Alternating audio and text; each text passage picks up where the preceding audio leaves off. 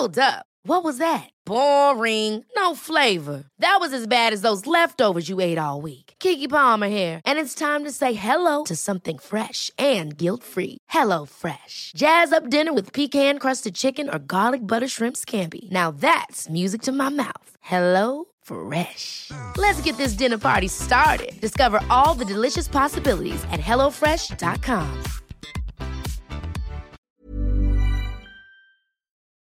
Die Sonne scheint, es ist warm. Ein angenehmer Sommer in Norwegen. Doch am 13. Juli soll sich für Familie Stennerschen aus Rendalen alles ändern.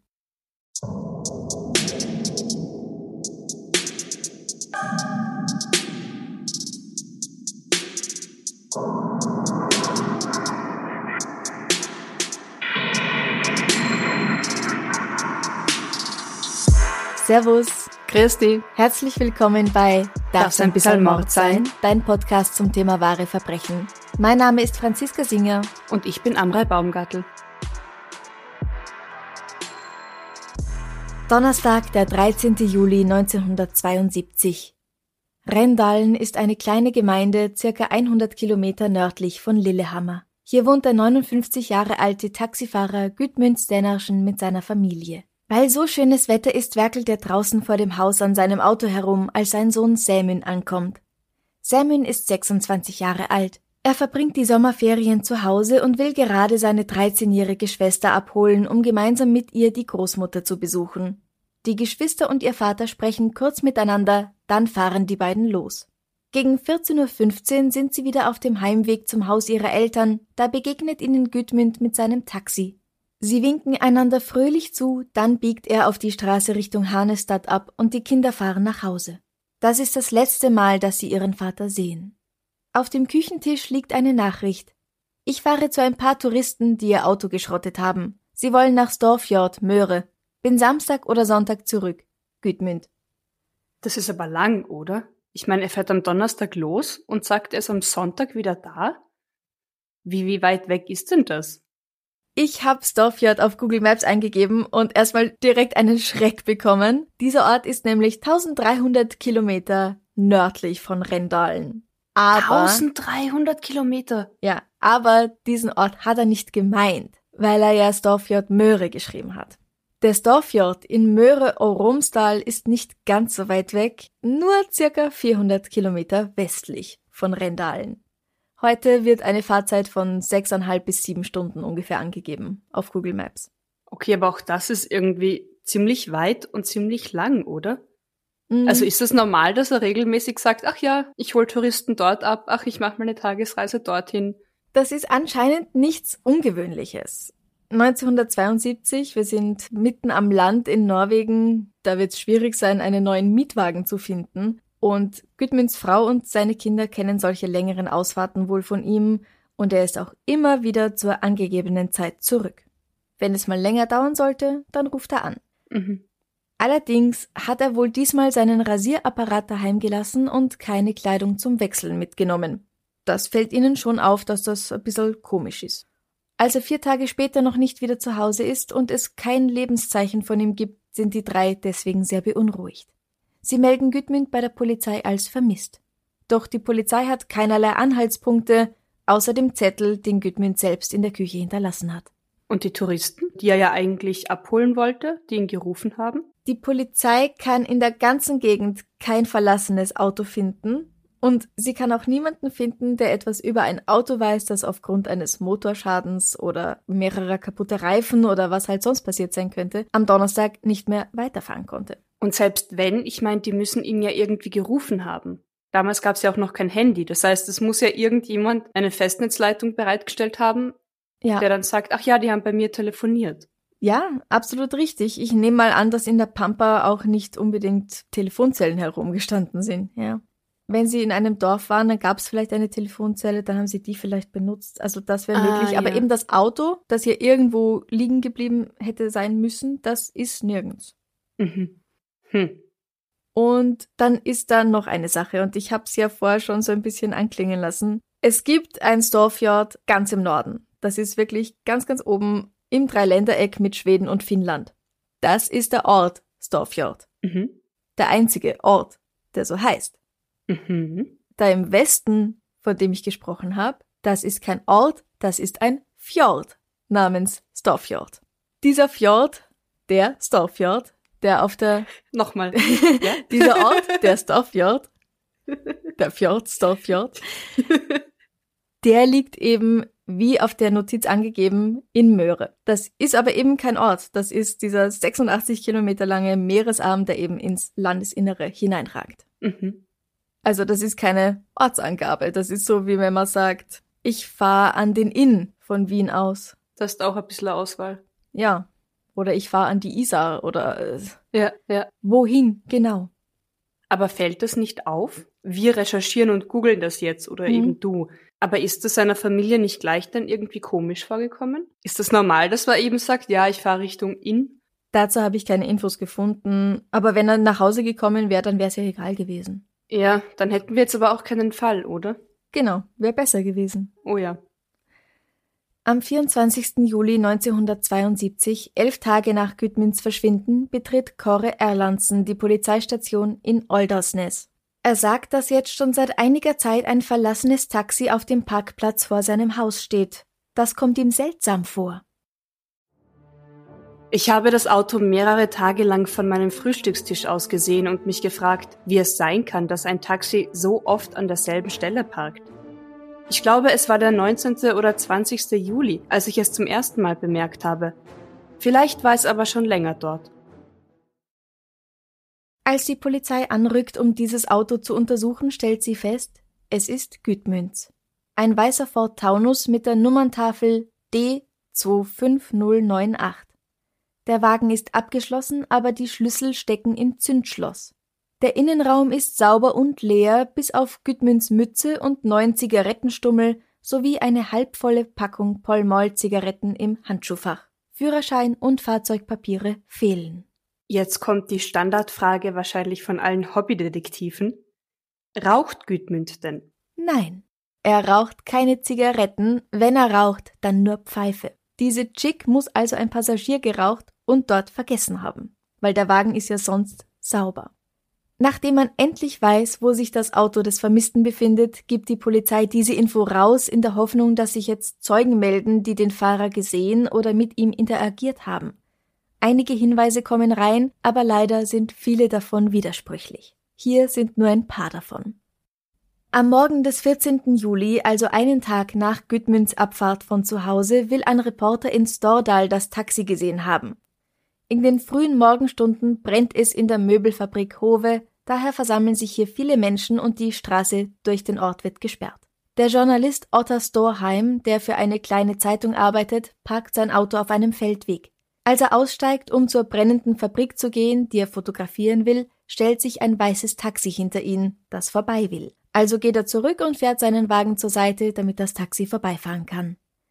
Er sagt, dass er sich genau an die vier Männer erinnern kann, die im Auto gesessen sind. Gudmund auf dem Fahrersitz und drei weitere Männer. Einer von ihnen trägt eine runde oder ovale Tätowierung auf dem linken Handrücken. Leider wird Otter erst zehn Jahre später befragt von der Polizei und erst weitere fünf Jahre später wird eine Zeichnung der Menschen in dem Auto angefertigt. Ach komm, 15 Jahre. Ja. 15 Jahre nach dem Tag, an dem er sie gesehen haben will. Mhm. Komm bitte, wie vertrauenswürdig ist das denn? Wir sagen ja eh immer, dass Zeugen nicht so wahnsinnig zuverlässig sind. Und zehn Jahre, 15 Jahre später, ich glaube, da macht dein Hirn schon so viel mit dem Ganzen, was du vielleicht wirklich mal gesehen hast, dass man dem nicht mehr so viel Glauben schenken kann. Eben. Ich weiß nicht, wie es bei dir ist, aber ich glaube nicht, dass ich heute eine genaue Erklärung abgeben könnte von jemandem, den ich vor 10 oder 15 Jahren mal ganz kurz in einem Auto hab sitzen sehen. Nein. Vermutlich könnte ich heute nicht mal Menschen, mit denen ich vor 15, 20 Jahren im Gymnasium war und vier Jahre jeden Tag mit ihnen verbracht habe, ordentlich beschreiben. So einem Phantombildzeichner. Das stimmt. Ich meine, ich würde ihm vielleicht noch einräumen, wenn der Reporter irgendwie unter ganz viel Stress oder Adrenalin stand. Es gibt ja so Schockmomente, wo dir alles ganz klar erscheint, oder? Mhm. Also das kennst du ja auch, oder? Eben in so einem Ausnahmezustand, wo man alles, und da erinnert man sich ja sehr wohl noch auch 30, 40 Jahre vielleicht zurück dann an jedes einzelne Detail. Vielleicht war er da gerade so, so im Adrenalinrausch, dass er alles ganz klar irgendwie aufgenommen hat, auch das Taxi. Ich glaube, wenn, dann ist sein Fokus wirklich auf dieser brennenden Fabrik gelegen. Weil die war ja das Ziel eigentlich und nicht, oh je, jetzt muss ich mein Auto wegfahren, na blöd. Nein, nein, eh, natürlich. Ich sag nicht, dass die Zeugenaussage 15 Jahre danach irgendwie glaubhaft und vertretbar ist, also sein kann. Mhm. Ich würde halt nur sagen, ist es vielleicht möglich, dass da er sich da noch stärker dran erinnern kann. Und ich meine, eine Tätowierung auf dem Handrücken, das klingt ja schon mal sehr detailliert. Vor allem 1972. Ja, eben. Da waren sichtbare Tätowierungen ja noch sehr verpönt eigentlich. Und dadurch auch sehr auffällig wahrscheinlich. Also. Genau. Otta Storheim meint jedenfalls, dass er dasselbe Auto später am Tag noch einmal gesehen hat, aber auch nicht wahnsinnig lang. Gudmund stand vor dem Auto und hat es geputzt, während die drei Passagiere mit einem vierten Mann sprachen. Als er das Foto von dem vermissten Gudmunds, den er schon später in der Zeitung gesehen hat, habe er ihn ganz klar erkannt. Aber er meldet sich erst zehn Jahre später. Die Polizei befragt ihn erst zehn Jahre später. Er findet selber seltsam, dass sich da niemand so wirklich drum gekümmert hat. Mhm. Ich auch. Kommen wir von dem Reporter in Stordal zu einer weiteren Beobachtung, die für die Polizei plausibel wirkt. Ebenfalls am 14. Juli, etwa eine Stunde nach der Sichtung in Stordal, will ein Mann namens Kolbjörn Mitte den weißen Ford Taunus in Wengedalen gesehen haben. Zusammen mit zwei Kollegen ist er gerade dabei, zu einer neuen Hochspannungsleitung zu marschieren, als ihm das Taxi ins Auge fällt. Das ist ungewöhnlich, weil Wengedalen eine sehr kleine Kommune ist, da fällt so ein Außenseiter sofort auf. Heute gibt es in Wengedalen übrigens nichts außer einem großen Parkplatz, von dem aus man wandern gehen kann. Wie dem auch sei, Kolbjörn erinnert sich daran, so ein Auto gesehen zu haben, aber nicht wie viele Personen drin sitzen, wie der Fahrer aussieht oder was auf der Nummerntafel steht. Okay, also unterm Strich erinnert sich, dass er ein weißes Auto gesehen hat. Ja. Das könnte irgendein weißes Auto sein. Irgendein weißes Taxi. Ja.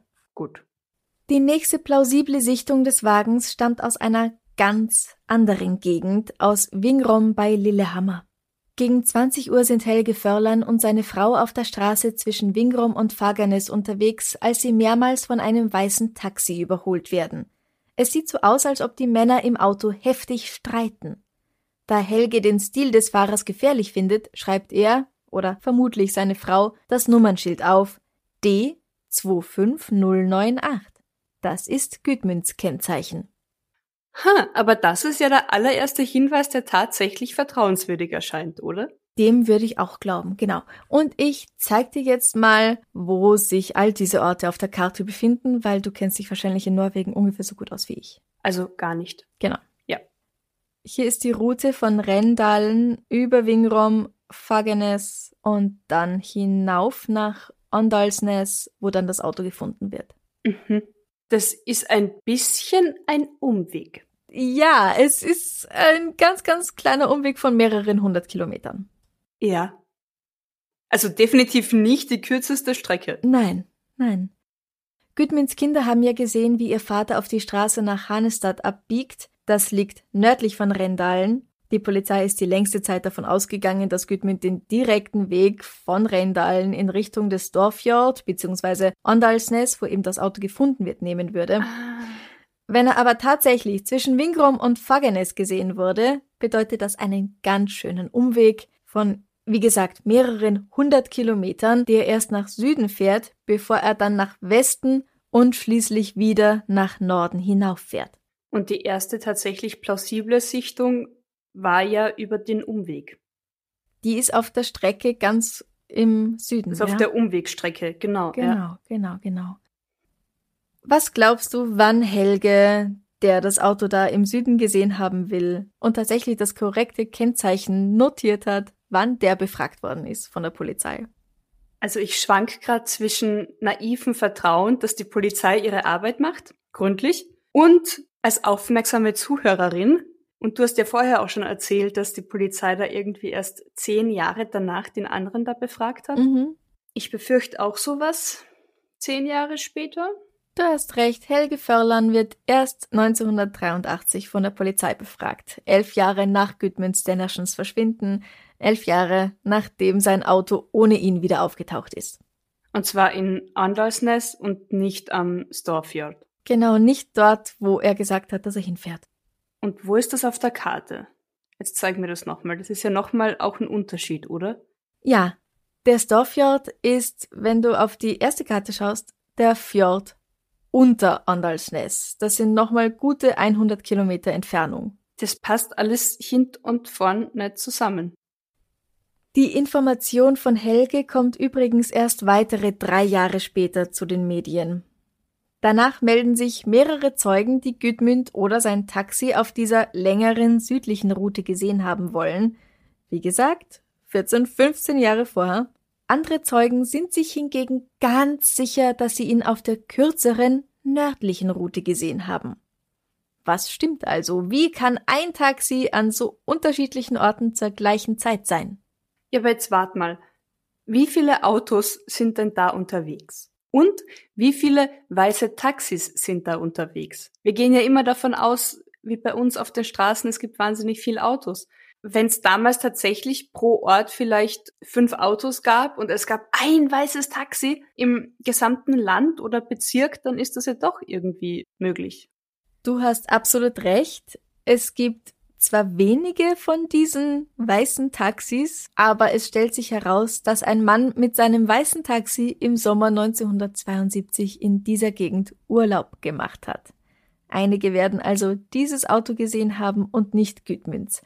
Jetzt ist aber die Frage, wer hat welches Auto gesehen? Mhm. 2018, 46 Jahre nach Gudmunds Stenerschens unerklärlichem Verschwinden, bringt Osted Norge einen Beitrag darüber. Osted Norge ist sowas wie das norwegische Aktenzeichen XY ungelöst. Bei der Recherche taucht Gudmunds Fahrtenbuch auf, in dem er alle Fahrten ganz genau notiert, wann er wen wohin fährt und wie viele Kilometer er dabei fährt. Als ein Taxi gefunden wird, zeigt der Tacho 35.491 gefahrene Kilometer an. Aus dem Fahrtenbuch wissen wir, dass er am 11. Mai 1972 die gesamten gefahrenen Kilometer zum letzten Mal notiert hat und nun machen sich Osted Norge und die Polizei in Elverum ans Rechnen. Die kürzeste Route von Rendalen nach Andalsnes ist 275 Kilometer lang. Gütmünd muss jedoch an die 840 Kilometer gefahren sein, bevor sein Taxi abgestellt wurde. Das heißt, er hat diesen Umweg über den Süden ziemlich sicher genommen? Also er kann ja gar nicht nur diese Strecke gefahren sein, direkt nach Norden. Sieht ganz so aus, ja. Also muss der andere Taxilenker, der Urlaub gemacht hat, im Norden gesehen worden sein. Von Rendalen via Fagenes nach Stordal, wo der Fotograf Ottar Gudmund gesehen haben will, sind es circa 730 Kilometer. Also über den Süden, nach Westen, nach Norden und dann noch ein Stück weiter in Richtung Storfjord. Von Stordal zurück nach Andalsnes sind es nochmal 85 Kilometer. Das würde also mit der Kilometerzahl, die Ostet Norge ausrechnet, in etwa übereinstimmen. Das heißt, vielleicht war er tatsächlich erst über Umweg am Storfjord und dann zurück nach Andalsnes. Genau, das würde eben mit dieser Kilometerzahl, die die da ausrechnen, gut zusammenpassen. Das passt aber auch nur mit der Kilometerzahl gut zusammen und mit keinem anderen Grund, warum er so einen wahnsinnigen Umweg über den Süden machen würde, oder? Ja, einen Grund haben wir keinen bislang, nein. Kehren wir nochmal nach Andalsnes zurück, wo das Auto gefunden wird. Mehrere Zeugen sagen aus, dass sie es schon seit dem 15. Juli dort stehen gesehen haben, also nur zwei Tage nach Gütmins Abfahrt. Eine Frau will gesehen haben, wie zwei Männer aussteigen. Sie ist sicher, dass keiner von ihnen der Gesuchte ist.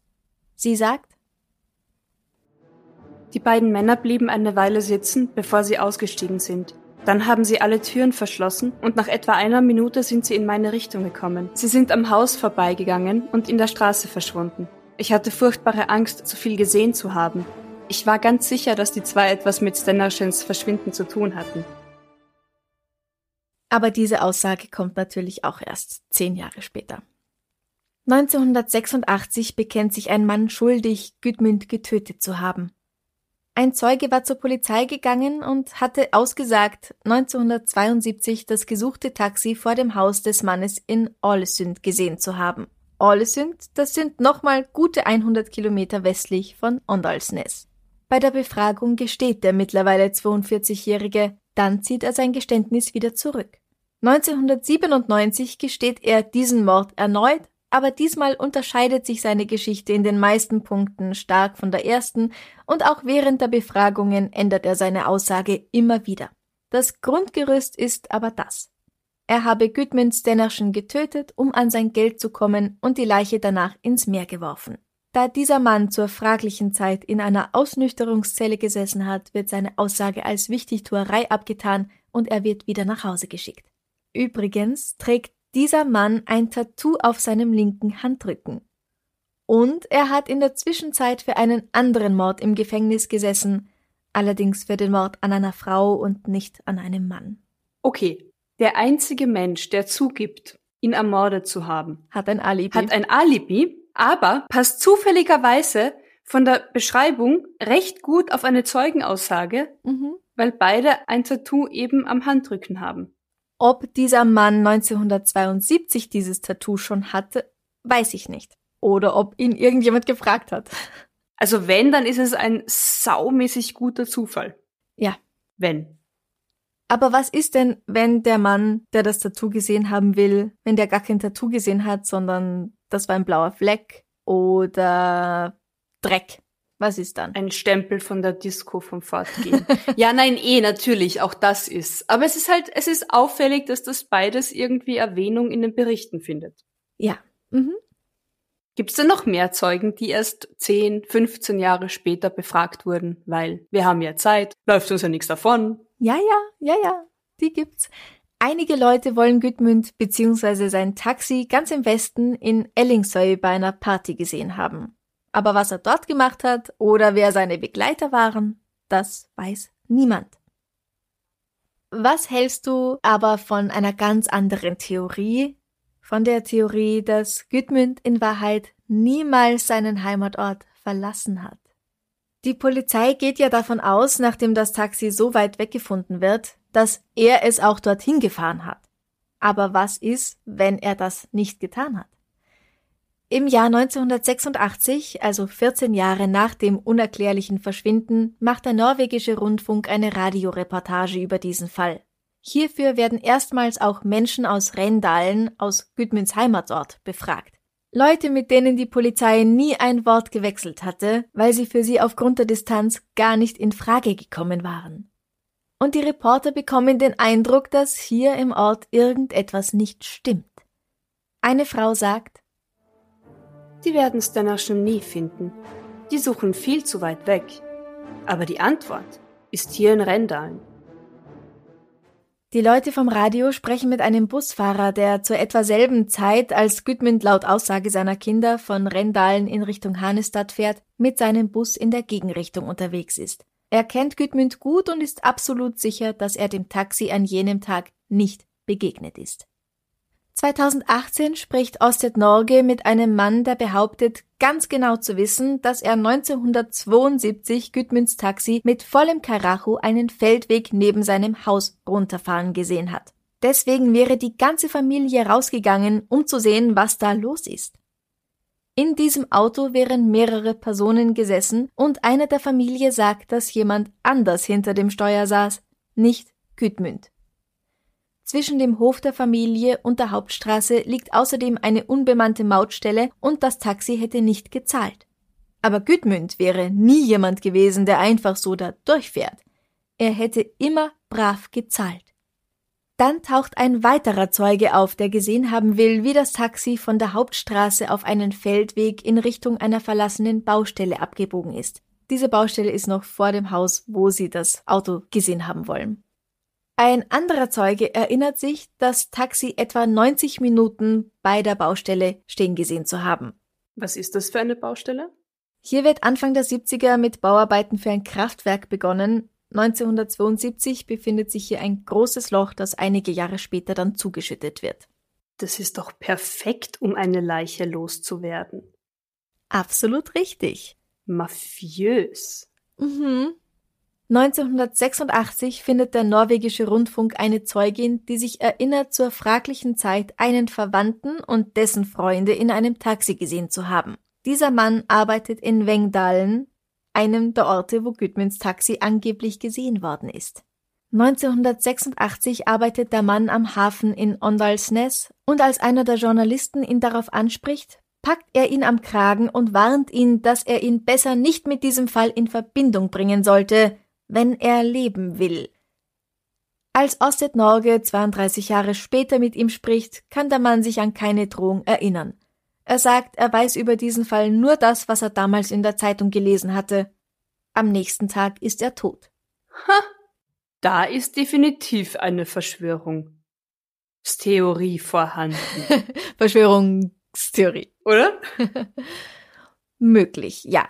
Allerdings war dieser Mann am Tag vor dem neuerlichen Interview schon ins Krankenhaus eingeliefert worden. Vermutlich war da gar nichts Böses im Spiel, vermutlich hat nur das Herz einfach nicht mehr mitgemacht oder irgend sowas. Oder irgendjemand wusste, dass das Interview stattfinden wird und hat ihn schrittweise entsorgt. Ja? Nein. Möglich. Ostet Norge hat schließlich die Idee, für ihre Reportage einen Spürhund zu engagieren. Der Hund heißt Trixie und Trixie scheint auf dieser ehemaligen Baustelle eine Spur zu finden. Als sie es noch einmal versuchen, hat sie aber das Interesse an diesem Punkt verloren, der vorher noch interessant war. Der Besitzer ist jetzt verwirrt. Trixie hat nämlich noch nie falsch irgendwas angezeigt.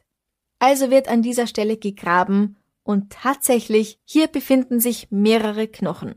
Die Gebeine stellen sich aber als tote Kuh heraus.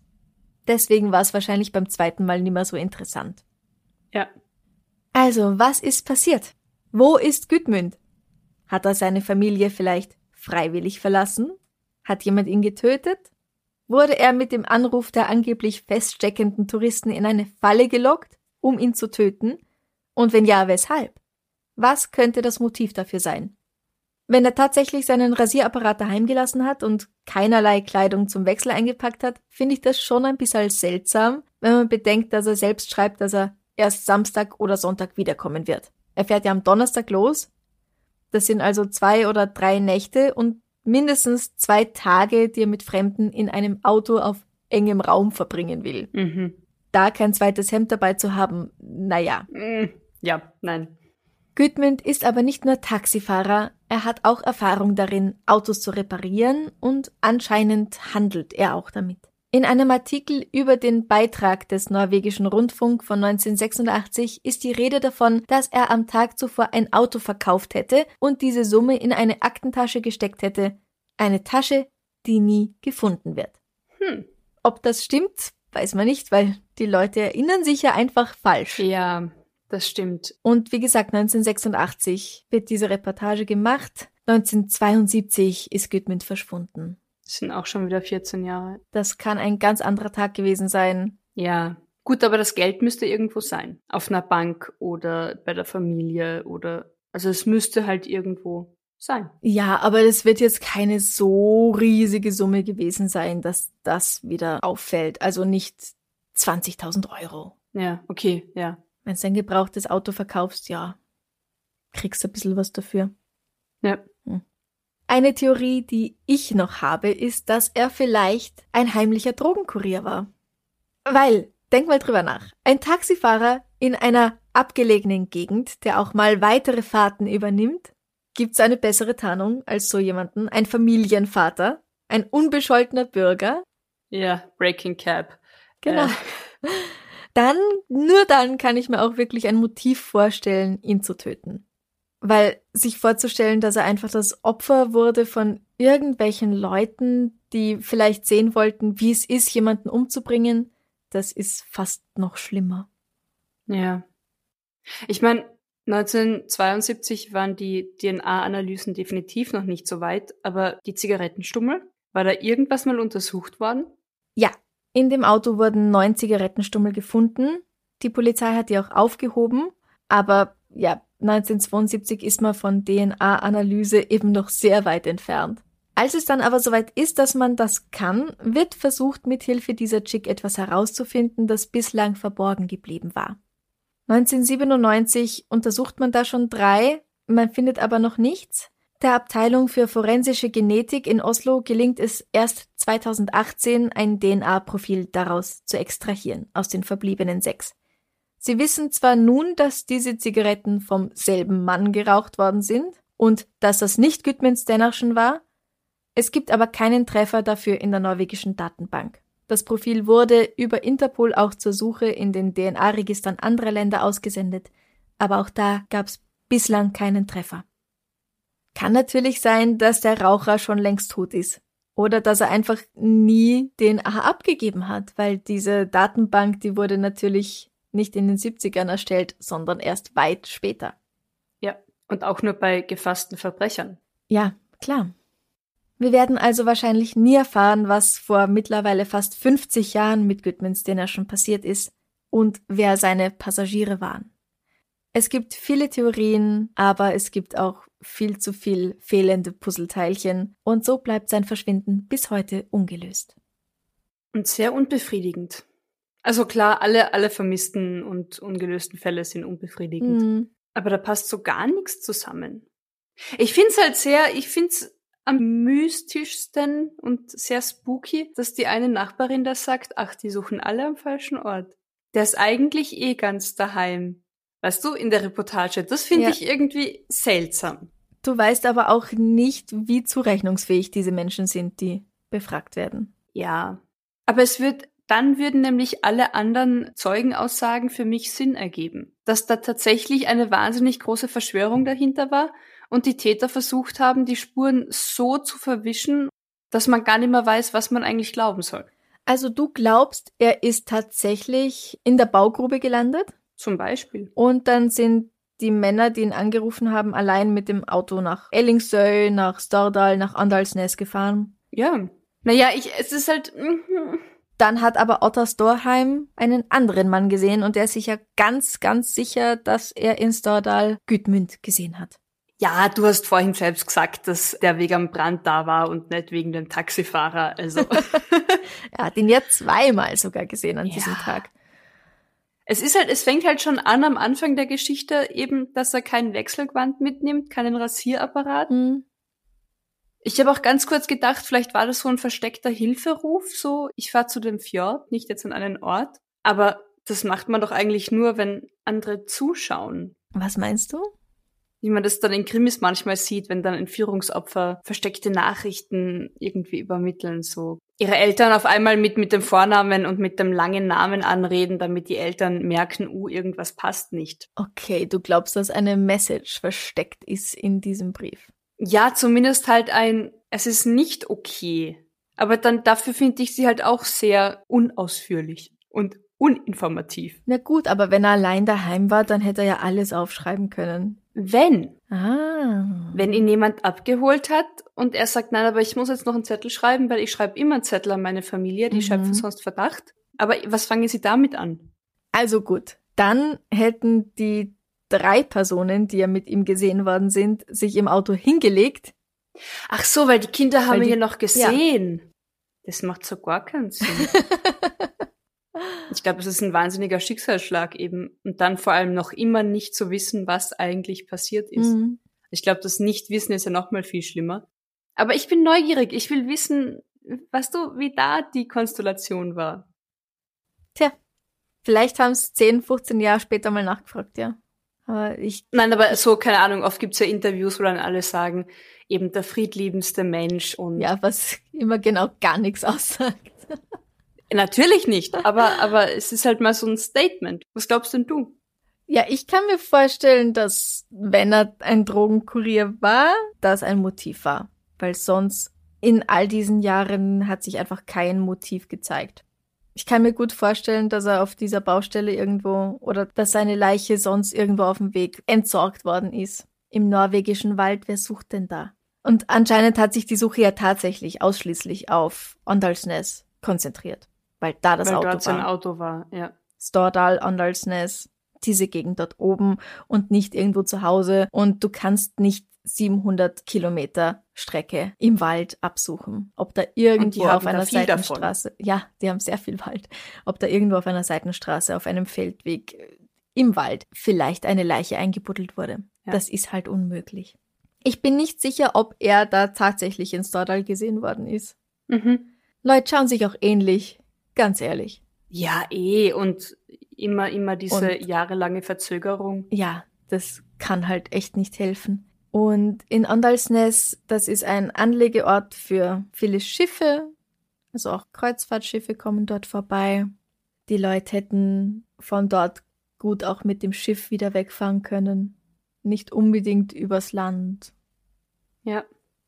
Es gibt zu viele Möglichkeiten, zu viele wirre Theorien, die man sich da selbst zusammenreimen kann. Schauen wir mal, vielleicht kommt ja der oder die eine oder andere mit einer neuen Theorie, über die wir noch gar nicht nachgedacht haben, die aber sehr, sehr logisch ist. Oh ja, oh bitte, oh bitte. Ja, ja, her mit Ja. logischen Theorien, unbedingt. Einen Podcast zu produzieren kostet sehr viel Zeit, Energie und auch Geld. Darum würden wir uns sehr über deine Unterstützung freuen. Geh auf steadyhq.com slash darf sein und werde unser Komplize. Das geht schon ab 2,50 Euro im Monat. Oder schick uns ein Trinkgeld über co-fi.com slash darf sein. In unserem Shop auf Spreadshirt findest du T-Shirts, Tassen und Pullover, unter anderem mit dem Aufdruck Suchst du Logik? Alle Links findest du natürlich auch auf unserer Homepage www.darfseinbissalmordsein.com. Wollen wir was Schönes zum Abschluss machen? Mach mal was Schönes. Was Logisches? Warte, ich schau mal, was es da so gibt. Vielleicht auch was Logisches. Aber unsere Fragen und Antworten sind ja mehr immer so, Pietätlos? ja, Was hast du gemeint? Entschuldige. Anekdoten und Anekdoten. Ja, also nicht das Ich- Logischste. ich bleibe jetzt mal ganz logisch und stelle eine Hörerfrage. Ja, bitte. Wenn Filme real wären, in welchem Filmuniversum würdet ihr gern leben? In welchem Filmuniversum würde ich gern leben? Wow. Ähm. Warte, ich schau mal kurz auf meine DVD-Sammlung. Uh, das ist ein guter Tipp. Mein Blick fiel auf Falsches Spiel mit Roger Rabbit. Dort würde ich gern Nie leben, gesehen, glaube ich. okay. Mhm. Nie gesehen? Warum? warum? Oh. Aber weißt du, worum es geht? Nein. Nein, Das 1986, ist ein glaube ich, Oscars gewonnen, weil es einfach so ein geiler Film ist. Genau. Es ist ein vierfach Oscar-prämiertes Meisterwerk aus Zeichentrick und Realfilm. Es ist wirklich großartig. Das musst du unbedingt Mm. anschauen. Okay. Da gibt's eben normale, echte Menschen und es gibt die Toons. Und das finde ich sehr lustig. Ist einer meiner Lieblingsfilme und ich könnte mir vorstellen, da auch zu leben, ja. Also du magst so ein bisschen Fantasie-Disney-Zeichentrick Ja, in deinem Leben. ja. Und du? Keine Ahnung, ganz ehrlich. Ähm, ich glaube, es gibt, es gibt zu viel Auswahl, um ein Filmuniversum irgendwie rauszupicken. Aber was ich, was ich immer, also weil ich die Filme so mag, ich, ich irgendwo in England in den 90er Jahren. Also ich denke gerade klischeehaft an Notting Hill, gar nicht so wegen der Story, Mhm. aber wegen den Häusern. Diese Klischee britischen Wohnhaushälften und dann in so einem Buchladen, wo man wirklich lang schmökern kann und wo man sich gegenseitig Bücher empfiehlt und dann ist da ein Blumenladen und dann holt man sich irgendwie frische Scones bei der Bäckerei und dann geht man auf die Dachterrasse zurück in die eigene Wohnhälfte. Ja, ich will, ich will irgendwo Großbritannien in den 90er Jahren. Ich glaube, da wäre ich Okay. richtig gut aufgehoben. Na gut, ich habe jetzt schon an etwas Fantastischeres gedacht bei dieser Frage und nicht an ganz normales Leben. Aber Tja, ja, sorry. gut. Gilt. Ja, ich war auch bei Disney zu Hause, aber dafür kenne ich zu wenig komplette Inhalte. Und wenn ich jetzt sage, ich will in einer Märchenfigur leben, in einem Märchenland, und dann gibt's da irgendwo Drachen, von denen ich nichts weiß, das muss man sich ja gut überlegen, weißt du?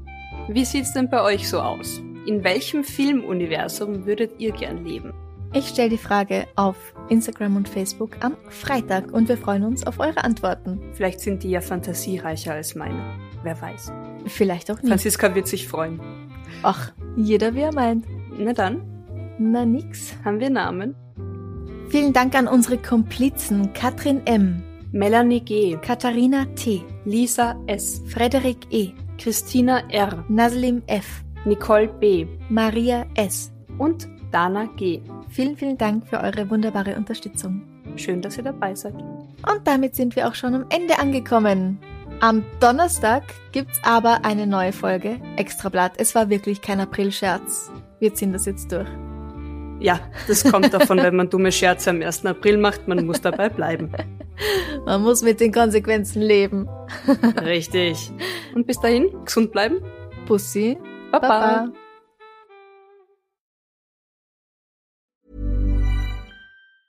Ever catch yourself eating the same flavorless dinner three days in a row? Dreaming of something better? Well, HelloFresh is your guilt-free dream come true, baby. It's me, Kiki Palmer. Let's wake up those taste buds with hot, juicy pecan-crusted chicken or garlic butter shrimp scampi. Mm. Hello Fresh. Stop dreaming of all the delicious possibilities and dig in at HelloFresh.com. Let's get this dinner party started.